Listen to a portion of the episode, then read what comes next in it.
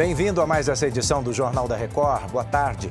Cidades do Nordeste estão em alerta para a possibilidade de novos temporais. Em Sergipe, uma mulher morreu atingida por um raio. Tailândia reabre a famosa caverna onde adolescentes ficaram presos em 2018. O local virou ponto turístico. É agora, no JR.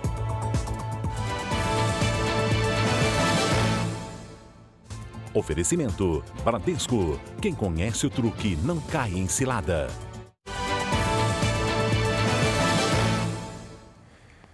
Imagens divulgadas hoje mostram o um momento em que um auditor fiscal é abordado por assaltantes no Rio de Janeiro. Esse crime aconteceu ontem à noite e terminou com a morte desse homem.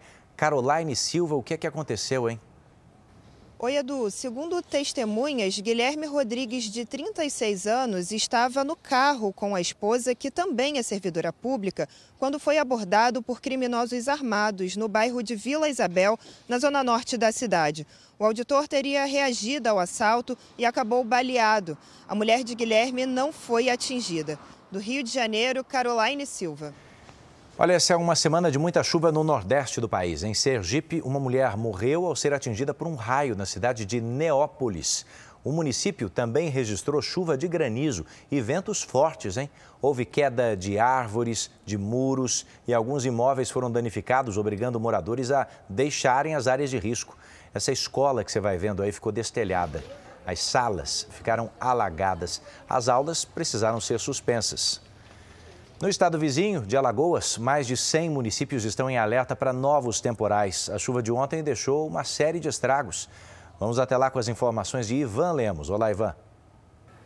Olá, Edu. A Defesa Civil orienta os moradores a ficarem atentos a sinais de perigo. A força do vento durante os temporais derrubou árvores e arrancou o teto de um posto de combustíveis na cidade de Palmeira dos Índios, a 135 quilômetros de Maceió. Aqui na capital, parte do teto de um outro posto de combustíveis desabou. Na cidade de Porto Real do Colégio, a 160 quilômetros daqui, moradores registraram chuva de granizo. A previsão é de que o mau tempo se estenda até sexta-feira. De Maceió, Ivan Lemos. Obrigado, Ivan. Ainda sobre as chuvas no Nordeste, o corpo de um homem foi encontrado na cidade de Medeiros Neto, na Bahia. A suspeita é de que ele tenha sido atingido também por um raio. A Justiça marcou a data do julgamento do ex-jogador Daniel Alves. A audiência vai acontecer entre os dias 5 e 7 de fevereiro.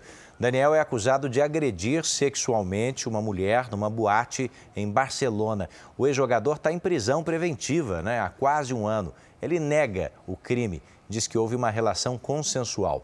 Se condenado, Daniel Alves pode pegar uma pena de até nove anos de cadeia. Depois de cinco anos, a Tailândia reabre aquela caverna onde 12 adolescentes e um adulto ficaram presos por quase 20 dias lá em 2018. O resgate desse time de futebol e do treinador da equipe comoveu o mundo inteiro.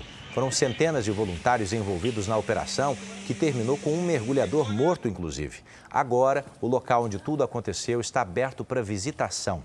Os turistas podem conhecer a caverna pagando cerca de 290 reais. Visitas guiadas, é claro. Essa edição fica por aqui. Obrigado pela companhia e acompanhe as notícias do nosso Jornal da Record também aí na sua plataforma de áudio, hein? Mais informações no r7.com e nas nossas redes sociais. Bora para a próxima?